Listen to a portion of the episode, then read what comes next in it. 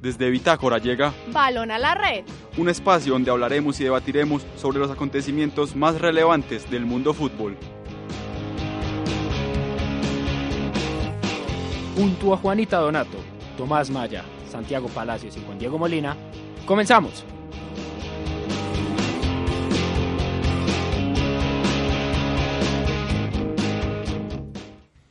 Hola, hola, ¿cómo están? Me siento muy grato de estar hoy con ustedes en el estreno de Balón a la Red, un nuevo formato periodístico donde vamos a opinar y discutir sobre los acontecimientos más relevantes del mundo fútbol. Empiezo a mi derecha con mi compañera Juanita. Hola Juanita, ¿cómo estás? Hola, ¿cómo están todos? Me llamo Juanita, estudio comunicación y estoy súper emocionada de estar acá. Me parece que la representación femenina en el fútbol es muy importante en esta época de liberación femenina. Bueno, sigo a mi derecha también con Juan Diego Molina. Hola Juan Diego, ¿cómo estás?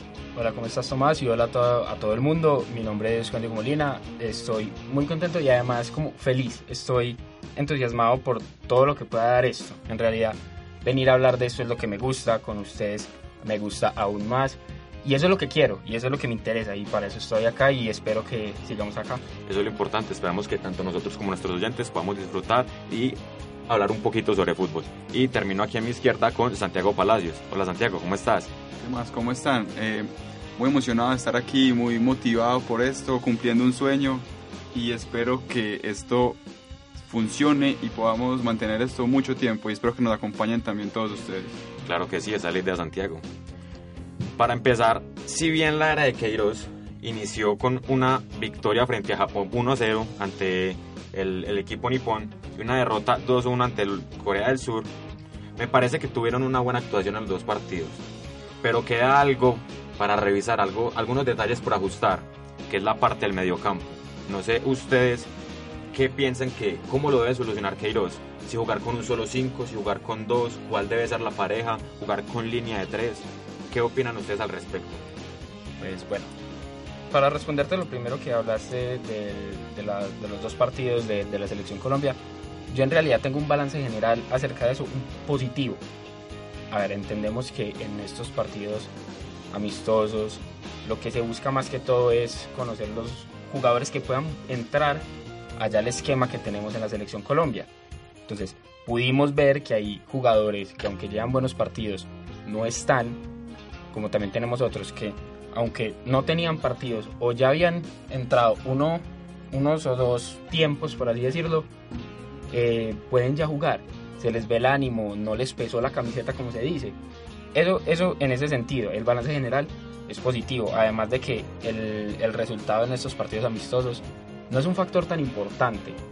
Obviamente ganar es mucho mejor, pero vimos jugadores como Luis Díaz, jugadores que se tienen que volver a acoplar que ya habían jugado, pero que están sí, no, sí, no, como lo fue Cuellar, y en, en todo ese sentido.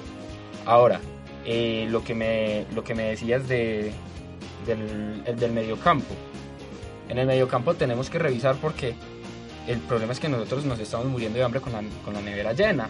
O sea, nosotros tenemos jugadores en esas posiciones. Es que, es que mal contados tenemos entre 7 y 8 jugadores para convocar está Barrios, está Uribe, está Lerma, está Cantillo, está Cuellar, está La Roca Sánchez, está John Duque, está Daniel Torres. Y ahora que se vienen los microciclos, puede estar Rovira, puede estar Gómez. No, pero hablemos con nombres propios. ¿Qué pasó? Ante Japón jugamos con dos cinco, jugamos con Barrios y con Lerma. Es lo que pasa, teníamos mucha recuperación, pero no teníamos una salida clara. Exacto, eso iba a decir yo. O sea, James como eje de creación, pues sirve mucho, ¿sí me entienden? Pero en ese momento, como eh, Barrios y Lerma, ellos no le estaban, no, ellos no le estaban dando alternativas.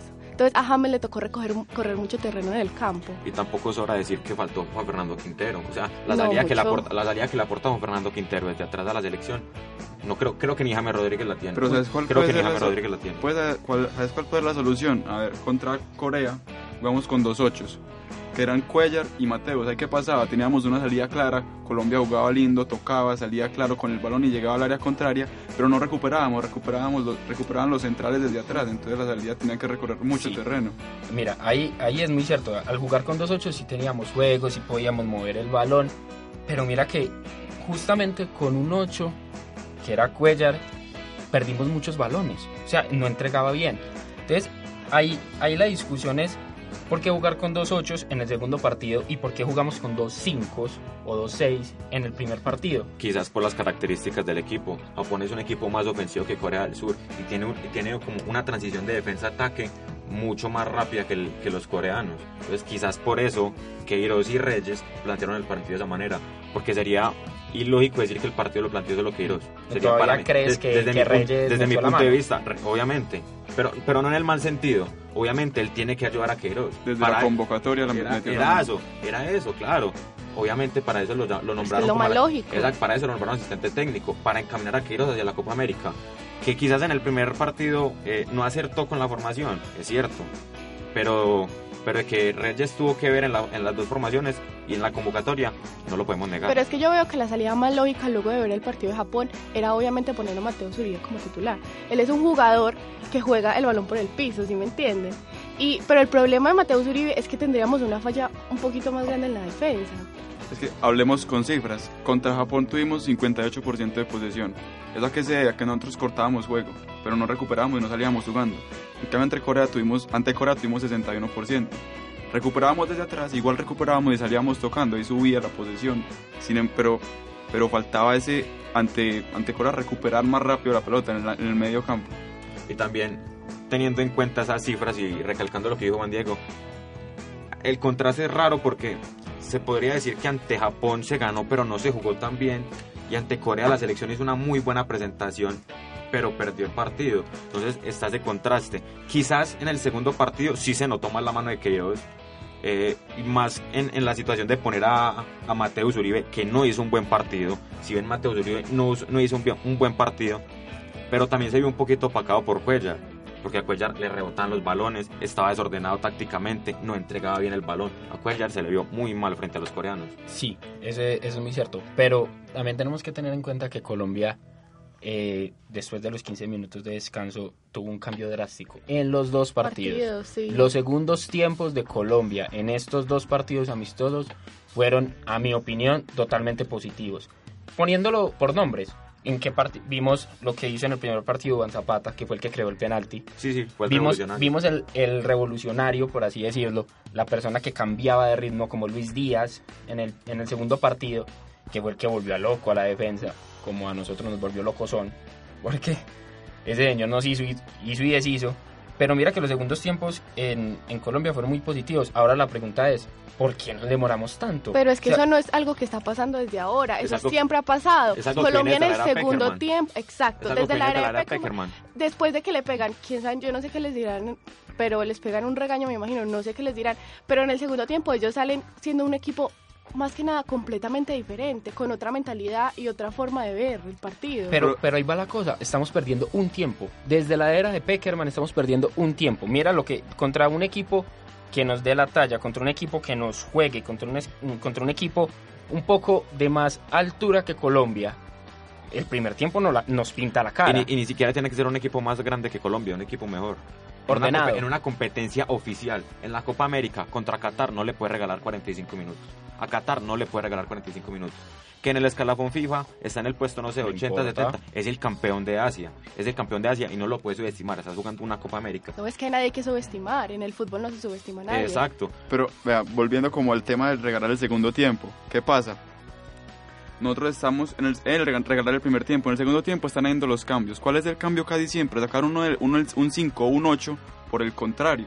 Eso fue lo que hicimos, para mí esa es la solución y para mí en el planteamiento hubo error tanto de Queiroz como de Reyes. Yo no sé si fue por desconocimiento o terquedad, pero uno no puede meter dos 5 juntos o dos 8 juntos, tienes que meter un 5 y un 8, era meter por así, por decir, Lema con Ma- Lerma con Mateus, Barrios con Mateus, Barrios con Cuellar, pero tenías que mezclarlos, tenías que hacer una pareja que se complementara, no que fueran iguales. Entonces, haciendo énfasis en ese tema, con miras a la Copa América, ¿cuál sería su pareja de volantes centrales? O si jugarían con un solo 5, si jugarían con 3 como lo hizo Peckerman frente a Inglaterra, que quizás no le dio resultados ese día, pero puede ser que en la era Queiroz funcione. ¿Ustedes qué fórmula usarían en- para la Copa América? No, totalmente, yo soy fan número uno de Mateo Zuribe, aquí como Mateo, eh, como Tomás presente. Y yo usaría, no, yo creo que Barrios y Mateos. Concuerdo. Yo también utilizaría a Mateus Uribe y Wilmar Barrios. Sí es. Eh, en realidad yo también estoy de acuerdo con usar a, a, a Wilmar Barrios y a Mateus Uribe. Y me parece que, no sé si vieron la jugada que se hizo Wilmar Barrios en, en el partido anterior con el Zenit, que metió una corrida y raspó, pero cogió el balón y la sacó súper bien. O sea, yo necesito ese, ese tipo de jugador en el medio, que raspe, que pegue, que, que corra. Y Mateus Uribe le puede dar la libertad. Aunque- Además, además, discúlpame, eh, yo en realidad en alguno de los partidos de la Copa América, no recuerdo si tenemos otro partido antes de, de Copa América, creo que sí, yo jugaría con un solo 5. Sé que históricamente Colombia no juega con un solo 5, desde la época de Lionel siempre ha jugado con, con dos volantes de marca, pero desearía ver cómo, cómo puede tener en un solo volante de marca para así tener dos jugadores adelante. Lo que pasa es que al jugar con un solo 5 tiene que venir más el respaldo de los volantes externos. Entonces, por necesidad tendrías que jugar con Villa y por la otra extremos. banda con Muriel o con, o con Luis Díaz. Y me parece que Muriel tiene mucho mejor retroceso que, que Díaz. Para el frente de ataque, para el desequilibrio, sí puede ser más desequilibrante Luis Díaz. Pero a la hora de, marcar y a la hora de cerrar al lateral es mucho mejor ellos Luis deben, Fernando te- Muriel. ellos deben tener una función como de, de- de subir y bajar como los laterales. O sea, cuando, cuando alguno de los jugadores se sale de su posición, normalmente es el 5 el que lo reemplaza y, el- y ellos, y esos extremos tienen que bajar. Si los laterales suben, ellos tienen que tapar el hueco. Y si alguno de ellos dos no lo hace, en, ca- eh, en caso como jugadores inventados, a mi opinión, en las posiciones como Muriel, eh, dejan un hueco grande en la parte de atrás y, lo, y, y se puede ver, digamos, si teníamos a laterales que no estaban bien afianzados como Edgar Machado atrás, como el Liberton Palacios ¿Qué atrás. tiene inventado Muriel? Me quedé pensando. Sí. A ver, En la, en la Fiorentina jugaba en esa posición y lo ha hecho muy bien, de hecho. Arrancando desde atrás, desequilibrando. Él originalmente, él originalmente puede ser 9, pero en la selección, desde que lo, visto, lo he visto yo en la selección, siempre ha jugado por la Es banda que, es izquierda. que- es que recuerdo que el primer partido que jugó Luis Fernando Muriel en esa posición fue ante Chile. Jugó con la 9 y jugó por izquierda. Fue, Por fue eso mismo. iniciando las eliminatorias para Mira, el Mundial de mira, Rusia. mira. en la selección día, y Colombia, y ese día puse el pase gol para James. Entonces no, no comprendo pues por qué decís que, que posición inventada. Además tiene muy buen regreso y siente la marca. siente la marca, pero el problema es que en los equipos, la mayoría de los partidos que juegan, en donde más se ha destacado es de 9. O sea, nosotros ponemos a Muriel por una esquina, por un, por un lado, por un extremo del, del campo, porque la vaca sagrada está. Porque, porque a Falcao no lo vamos a mover del 9. Porque si, ¿por qué pasa? Tiramos a Dubán Zapata por una esquina, tiramos a Muriel en una esquina. Aunque, aunque sepan cumplir esa labor, esa no es su posición natural. Eso es a lo que yo me refiero. Y en su posición natural son 9. Pero quizás por jugar de 9 no salió del Sevilla. Porque Benjer le ganó la posición. Es que eso son cosas del fútbol, eso no hay nada que No, hacer. no- o sea, no son cosas del fútbol. Es que no es posición En inventada. Fiorentina comparte con Simeone. Luis Fernando, Luis Fernando Muriel no es, si bien es nueve, él no es goleador, él es un poco más desequilibrador, él es de esos jugadores que te puede marcar una diagonal. Que te tira un centro bueno. Exacto. Entonces, para ir cerrando este tema, en conclusión, ¿cuál sería la solución que le harían al medio campo? Yo, a ver, solución pensada, eh, de pronto dos volantes de marca y, y James contra, con Luis Díaz, porque Luis Díaz corre desde atrás. Entonces Luis Díaz puede recuperar los balones y puede ayudar a James. Muy bien, Juan Diego. eh, una solución que yo puedo ver sigue siendo los dos volantes de marca. Yo, yo pondría a, a un 5 y a un 8. El, el que ustedes quieran, pónganle el nombre que ustedes deseen ahí, pero que sean un 5 y un 8, no un doble 5 Hablemos con un doble nombres. 8. Hablemos Tírate al agua, tírate al agua. Como, como ya lo dije anteriormente, yo desearía ver a Barrios y a Mateus Uribe. Esos son los dos jugadores que para mí deberían ser titulares en esta Copa América. Si, si bien no pasa nada, nada raro ni nada, ni nada extraordinario, para mí esos son los dos volantes de marca que yo, que yo tendría ahí. Los dos volantes atrasados. ¿Y cómo harías ese experimento de jugar con un solo 5? El único 5 que Me quedé yo... con la duda yo también. No, el único 5 que yo vería jugando solo sería, sería Wilmar Barrios. Aunque sé que, que Mateo Uribe le puede dar mucha salida, la labor de un solo 5 es más de recuperar, porque tenemos más jugadores adelante con los que podemos jugar. Entonces, la labor de ese único 5 sería quitar balones. Pero al jugar con el sistema de único 5, yo te, entiendo la idea, pero yo jugaría con Mateo Uribe como extremo, como lo hizo Peckerman ante Francia, que perdiendo el partido 2-0 puso a Mateo Uribe por un extremo para tapar la salida de Kanté. Y, Ah. Ca- y Kanté ese día, Kanté y Pogba no tuvieron salida. Y ahí fue donde Colombia le ganó el partido a Francia. Quizás puede ser una Es alternativa una, que es funcione. es una alternativa muy buena y es una alternativa que ya nos funcionó. Entonces, podemos seguir evolucionando esos temas. Pero, también le quiero preguntar a Santiago, antes de que se acabe esta, esta sección, eh, tu, tu, solución para esos volantes de marca. Concuerdo en el 8 y el 5. Tienen que jugar un 8 y un 5, eso está claro. Colombia está acostumbrado así, está en, en el ADN, esa salida desde atrás, eh, tocando por el piso sin pelotazo. Ahora, para mí en este momento está en un mejor nivel Jefferson Lerma que, que Wilmar Barrios. Wilmar, Barrios apenas está acostumbrando al fútbol ruso y lo veo un poco eh, lento y sin distancia. En cambio, Jefferson Lerma es titular en, en la Premier y eso es mucho decir. Y Mateus Uribe es Mateus Uribe, es un jugador muy claro saliendo desde atrás, saliendo por el piso como le gusta a Colombia. Y Jefferson Lerma es patadura, pero recupera y recupera limpio. Eso es lo que se necesita. Exacto, un 5 que es el patadura y un 8 que para salir jugando.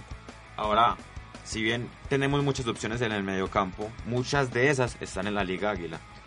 Entrando un poquito en, temas pues, del microciclo que será el 23 y el 24 de abril en, en Bogotá, ¿ustedes qué jugadores tendrían en cuenta para, para este microciclo que va a realizar el portugués Queiroz? Bueno, primero empecemos diciendo que Peckerman hizo un microciclo con la Liga Águila, pues en la Liga Águila solo jugadores aquí del rentado nacional y no le sirvió, solamente uno sobrevive que es Gustavo Cuellar. Es cierto, ese microciclo se hizo el 16 de abril del 2012 en Techo y convocó a Breiner Castillo, a Leighton Jiménez, que jugaba en el Medellín en esa época, Andrés Felipe Cadavid, Gustavo Cuellar, Julián Mejía, John Córdoba, que hoy juega en Alemania, Jonathan Copete, Juan Daniel Roa, Pedro Franco, Osorio Botello, Neco Martínez, John Freddy Pajoy, Danovis Banguero, Gilberto Alcatraz García, José Eric Correa y Darwin Andrade.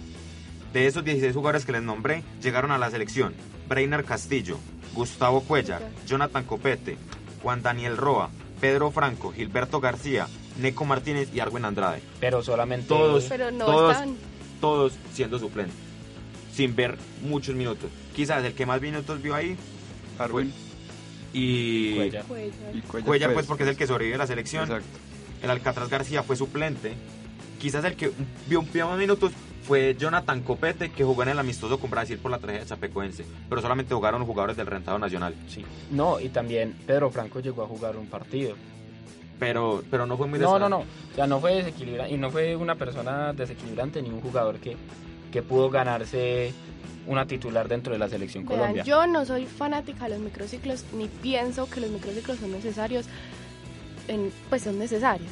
Pero la explicación de Queiroz, y les cito acá y les voy a leer, es esta. Quiero continuar este trabajo de sentir los jugadores más cerca de mí, porque es muy diferente conocerlos en sus equipos. La camiseta del equipo nacional tiene un peso diferente. Queremos que sientan confianza y que vean que nosotros los estamos observando. Me parece una explicación demasiado lógica, siendo un técnico que está llegando nuevo y que tiene que luchar en la Copa América. Tiene que conocer los jugadores nacionales que están jugando en la Liga Nacional. Exacto, y ya que toca, tocando un poquito ese tema, la Copa América, es muy válido conocer a los jugadores del rentado nacional, porque los tres, tres de los cuatro equipos del grupo que conforma Colombia vienen sin proceso.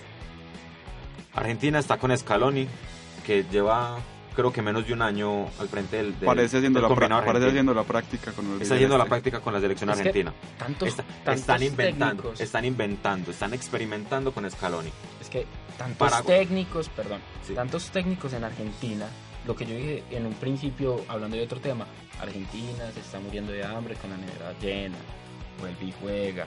Miren, ¿cuántos técnicos en Argentina hay en estos momentos en el ámbito internacional que, que pueden servir tranquilamente para la selección?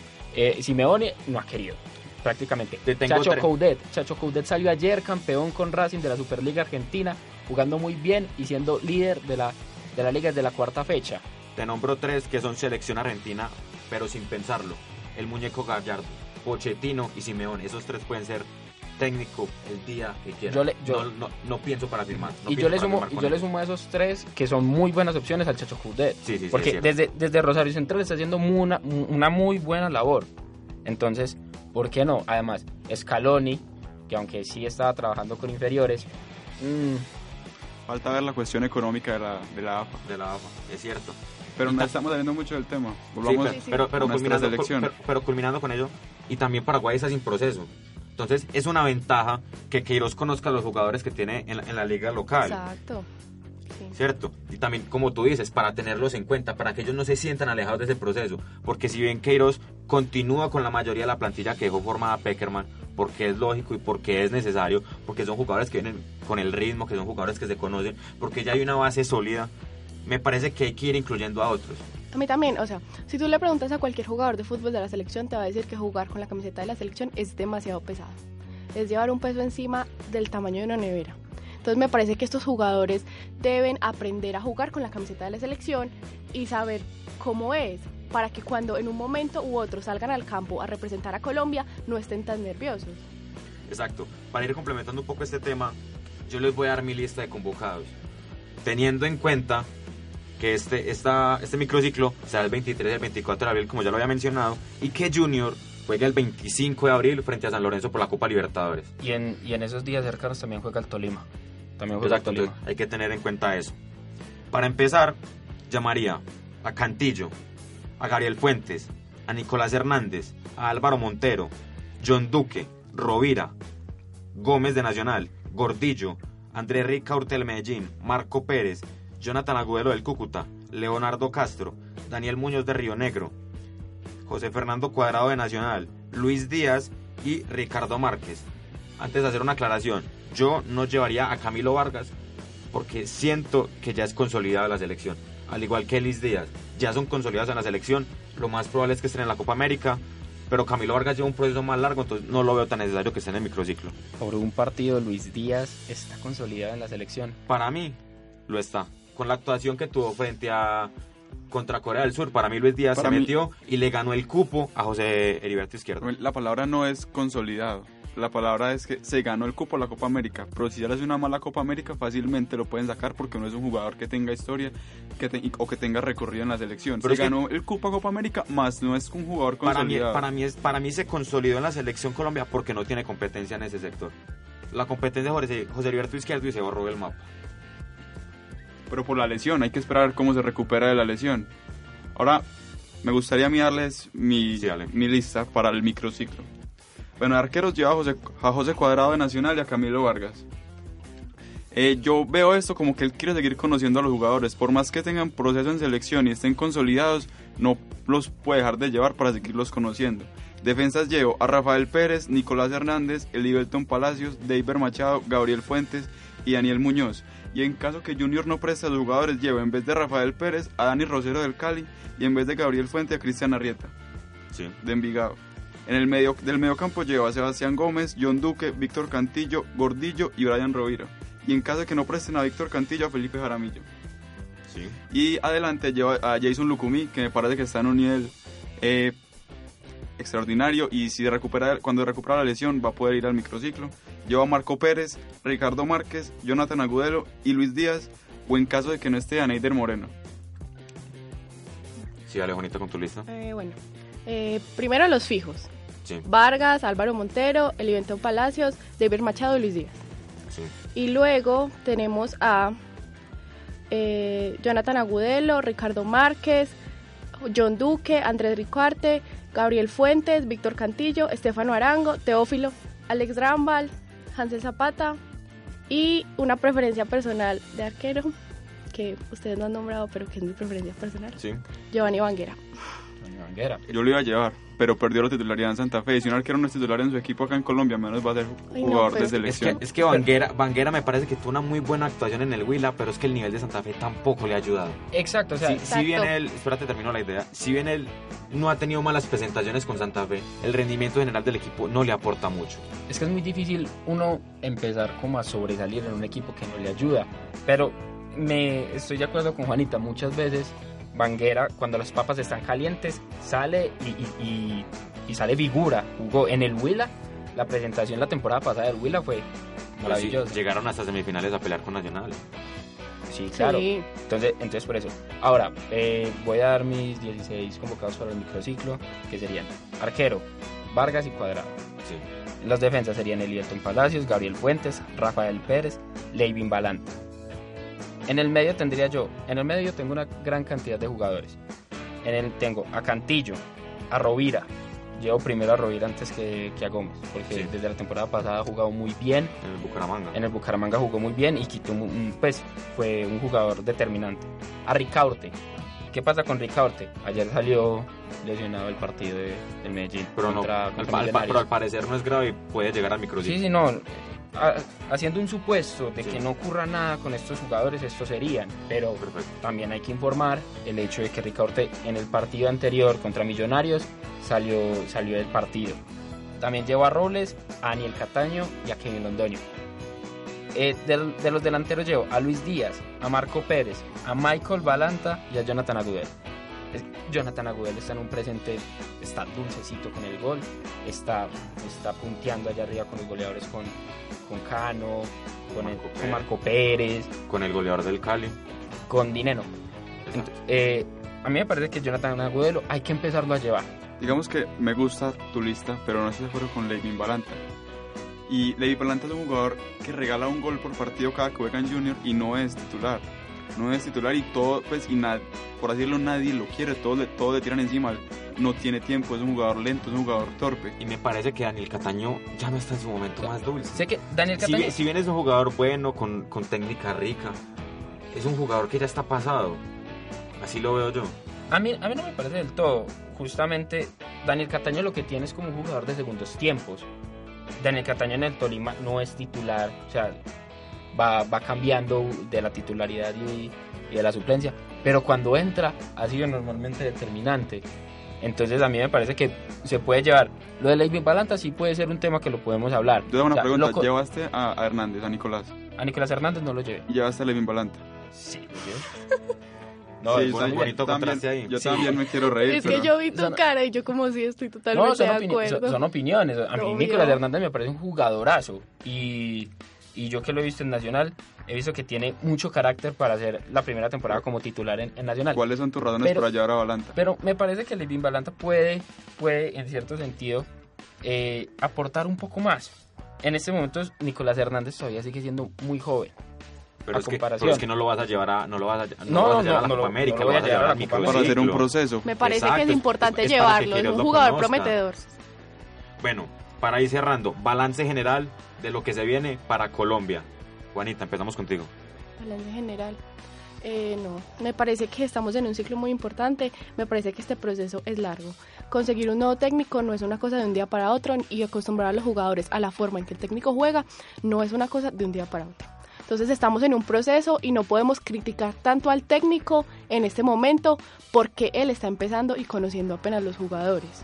Entonces tampoco ni al técnico ni a los jugadores podemos tirarles tan duro. Entonces es un momento de paciencia y de esperar que todo salga bien. Juan Diego. eh, el proceso apenas va a empezar. Nosotros tenemos que apoyar más que todo a este nuevo proceso que se empieza. Nosotros no, no podemos en este momento empezar a tirarle piedras a la selección cuando el técnico es nuevo, tiene que afianzarse a los jugadores, tiene que mirar los jugadores. Entonces, primero, a mí y en tono personal, es un 100% de apoyo a Queiroz. Ayudarlo, acompañarlo. No podemos nosotros estar ahí, empezar a criticarlo porque sí, porque cuando se lo gana, cuando se lo gana y se lo merece, se le debe decir. Pero criticar por criticar no me parece. Entonces, en este momento es un apoyo que necesitamos. Sí, Santiago, para ir cerrando. Para mí Queiroz empezó bien, pero se tiene que apropiar. Ya no puede dejar que Reyes le meta tanto la mano, tiene que apropiarse él de lo que él piensa, de lo que él puede y lo que él se va dando cuenta con estos microciclos y con estas convocatorias. Copa América es de él, no de Reyes, porque Reyes va a estar saliendo de un mundial si es que todavía no va a estar allá. Entonces va a estar él solo, tiene que saber qué cambios hacer y a quién meter. Yo apoyo completamente el proceso, pero quiero que él se apropie de lo, de lo que a él le, co- le, Le corresponde. le corresponde. Mi balance general es que Colombia en general es una selección, una selección muy beneficiada, pero por parte y parte. Queiroz es muy, muy, muy beneficiado porque tiene jugadores ya formados, porque tiene jugadores que están consolidados en el exterior. Y los jugadores tienen beneficio porque tienen un técnico con mucha experiencia y con mucho recorrido. Entonces me parece que Colombia puede llegar a ser un muy buen proceso. Quizás para la Copa América no seamos candidatos, pero por el proceso, no por jugadores. Pero me parece que el proceso pinta para bien y hay que saber aprovechar el técnico con tanta experiencia que tenemos. Bueno, entonces agradecemos a todos nuestros oyentes por acompañarnos el día de hoy. Espero les haya gustado y estaremos en los próximos días con una nueva emisión de Balón a la Red.